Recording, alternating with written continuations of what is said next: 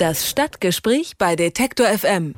Mainz, wie es singt und lacht. Und das außerhalb der Karnevalszeit. Zum Beispiel am Tag der deutschen Einheit. Denn die offiziellen Feierlichkeiten haben gestern nicht in Berlin, Hamburg oder München stattgefunden, sondern in der rheinland-pfälzischen Landeshauptstadt Mainz.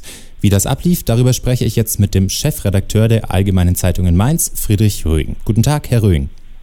Ja, hallo, Herr Bauer.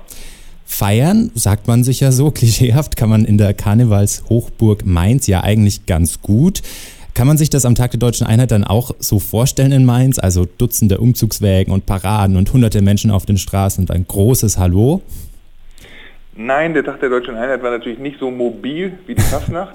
Äh, ja. Das übrigens gleich als Korrektur, aber vor allem als äh, kleine Lehreinheit für die Sachsen. Wir feiern hier nicht Karneval, sondern Fastnacht in Mainz. Dankeschön. Äh, alle Sachsen sind herzlich eingeladen, mal vorbeizuschauen. Ja, es hat schon ein bisschen was von der Ausgelassenheit und der Offenheit, die die Fastnacht hier hat, auch gestern rübergebracht. Aber der Unterschied ist eben, dass die Fastnacht von Umzugswagen lebt, während die Leute hier mit großer Begeisterung die Länderzelte aufgesucht haben und am Rhein ZDF-Live-Übertragungen erleben konnten. Also es war schon was los in der Stadt und es war auch eine gute Stimmung. Also Sie haben es gerade schon angesprochen, es gab Länderzelte und eine ZDF-Live-Übertragung. Können Sie vielleicht mal so ein bisschen das Stadtbild erklären? Wie sah das dann so aus? Ist man da durch Mainz gelaufen und hat überall was von diesen Feierlichkeiten mitbekommen oder gab es ein Zentrum oder sowas? Ja, Mainz ist nicht so besonders groß als Stadt. Von daher war hier die äh, komplette Innenstadt ziemlich belegt. Das hat am Anfang auch in den Tagen zuvor hier in der Mainzer Bevölkerung für einigen Unmut auch gesorgt weil dann nach den Erfahrungen bei Ihnen in Dresden im letzten Jahr äh, mit den pöbelnden mhm. Petigisten und ähnlichem sind hier extreme Sicherheitsvorkehrungen gefahren worden, viele Absperrungen, über 7000 Polizisten. Also es gab am Anfang so eine sehr zurückhaltende Einschätzung, weil es einfach ein wahnsinniger Aufwand war, um die Sicherheit zu gewährleisten. Aber das ist typisch mainzerisch. Als das Fest da war, äh, haben die Leute ihre Stadt in Beschlag genommen. Und im Grunde war die ganze Innenstadt plus vor allem dann auch das Rheinufer mit tausend Attraktionen voll. Also die Skepsis hat sich gelegt und es waren dann tatsächlich auch viele Mainzer da, haben Sie das Gefühl? Also viele aus der Stadt tatsächlich und nicht jetzt nur Gäste von außen. Ich würde andersrum sagen. Erstmal hat es das funktioniert, dass sehr, sehr viele Gäste aus Rheinland-Pfalz gekommen sind und hier auch aus dem Rhein-Main-Gebiet. Baden, Frankfurt sind ja direkt auf der anderen Rheinseite. Bei den Mainzern ist das gespalten. Die, die dann gesagt haben, doch, ich gehe doch hin, die waren äh, in der Regel begeistert. Aber es hat schon viele gegeben, denen die Vorbereitungen und dieser Sicherheitsaufwand und die Absperrungen äh, so genervt haben, dass sie äh, bewusst nicht gegangen sind oder auch sich aus der Stadt entfernt haben. Aber das ist übrigens bei der Fastnacht nicht anders. ähm, der Anteil an äh, Bürgern, die die Fastnacht flüchten, der ist immer höher, als alle Fastnachter das haben, wahrhaben wollen. Okay. Ähm, wie hat das denn dann ausgesehen? Gab es auch feste Programmpunkte? Gab es so Höhepunkte? im Programm gestern? Na, es gab jede Menge Konzerte an beiden Abenden, am Vorabend und gestern Abend, die einfach gut besucht waren. Karat, Culture Candela, Tim Bensko und, und, und. Also viele Auftritte, wo es sich lohnte hinzugehen. Der ZDF-Fernsehgarten war die ganze Zeit ein Besuchermagnet, weil das ZDF auf dem Rhein äh, eine schwimmende Insel aufgebaut hat, auf der die Sendung stattfand und das Ufer war halt dann der Publikumsbereich. Und das, was Sie vom letzten Jahr, Tag der Deutschen Einheit in Dresden kennen, was ja immer gleich ist, die Länderzelte, waren einfach eine der Hauptattraktionen. Warum? Weil es da was zu futtern gibt und Menschen lieben, äh, andere regionale Spezialitäten zu kosten. Ja. Hatten Sie denn so einen persönlichen Höhepunkt, wo Sie sagen, okay, das war super cool, sowas mal in Mainz zu haben? Äh, jetzt werde ich politisch, das liegt natürlich daran, dass ich politischer Journalist bin.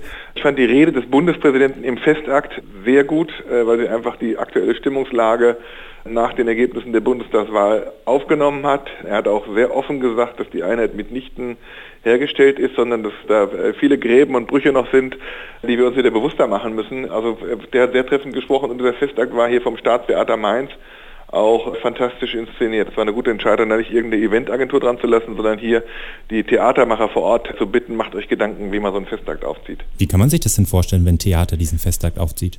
Ja, die haben den Vater Rhein als völkerverbindende und eben auch Bundesländerverbindende äh, Strom als zentrales äh, Bild genommen und haben daran das Thema Einheit, aber auch Vielfalt und äh, regionale Besonderheiten aufgehängt. Also es hatte einen roten Faden und es hatte eine Qualität. Mhm. Es lief auch Musik, haben Sie schon gesagt, und es wurde auch, so wurde mir zugetragen, ein neues Ritual eingeführt. Das hat auch was mit Singen zu tun. Können Sie mir das nochmal etwas genauer erklären, worum es da geht? Ja, da sage ich mal, das ist ein Rockrepierer. Also wahr ist, dass äh, die Deutschen auch gestern hier in Mainz gerne singen. Ja. Aber der Versuch, äh, ein Ritual einzuführen, lass uns doch etwas finden, was jedes Jahr am Tag der deutschen Einheit irgendwie bundesweit gepflegt werden kann, das, ist, das kann einfach nicht zum Erfolg führen. Können Sie das nochmal kurz erklären, bevor Sie aufhören, was ja, genau da passiert die, ist? Ich habe gar nicht mehr parat, wie das Lied jetzt hieß. Sie haben äh, dann eben als Ritual äh, gehabt, dass äh, ein gemeinschaftliches Lied gesungen werden soll, was sich jedes Jahr wiederholen soll. Und wir sind hier nicht die Franzosen, wir sind hier nicht der Coran Juillet mit Nationalfeiertag, sondern es ist eben der Tag der deutschen Einheit, der zwar 27 Jahre alt ist, aber auch 27 Jahre jung ist.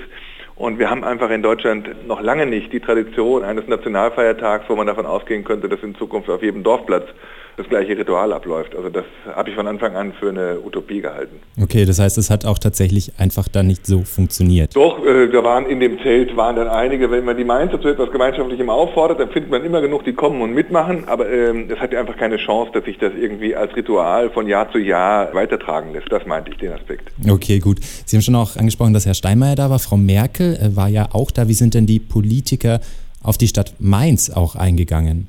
Naja, ich sag mal, nach den Erfahrungen in Dresden ist die Begegnung mit den Bürgern, die hat natürlich stattgefunden für die Fernsehbilder, aber das war etwas, was eben sehr kontrolliert und inszeniert war.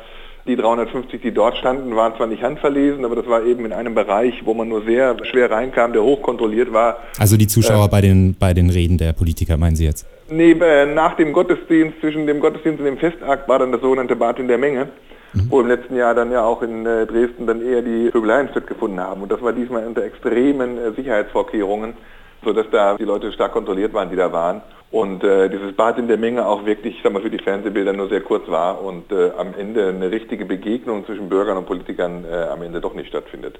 Okay, jetzt vielleicht mal zum Abschluss. Wir haben jetzt viel über Mainz geredet, auch vielleicht ein bisschen über die Mentalität der Mainzer. Aus Ihrer Sicht mhm. konnte diese vielleicht auch Partyhochburg Mainz, diesem doch recht blassen Feiertag, weil äh, viele doch nur verkatert im Bett liegen am 3. Oktober, etwas mehr Glanz, etwas mehr Farbe verleihen, jetzt zum Beispiel auch im Vergleich zu letztem Jahr? Also ich war ja nicht in Dresden oder bei anderen ähm, Nationalfeiertagen in den Bundesländern, in den anderen Ländern. Aber äh, das haben, ist einhellig gesagt worden, dass hier in Mainz einfach eine sehr gute Stimmung, eine sehr ausgelöste Stimmung war. An beiden Tagen sollen etwa 500.000 Leute mitgefeiert haben. Wenn wir noch besseres Wetter gehabt hätten, dann äh, wäre es sicher noch deutlich höher hergegangen. Mhm. Also ein Erfolg für Mainz. Absolut, ja. Mainz hat in diesem Jahr die Feierlichkeiten zum Tag der deutschen Einheit ausgerichtet. In unserem Stadtgespräch habe ich mit dem Chefredakteur der Allgemeinen Zeitung aus Mainz, Friedrich Röhing, darüber gesprochen. Vielen Dank für das Gespräch, Herr Röhing. Gerne, Herr Bauer. Das Stadtgespräch bei Detektor FM.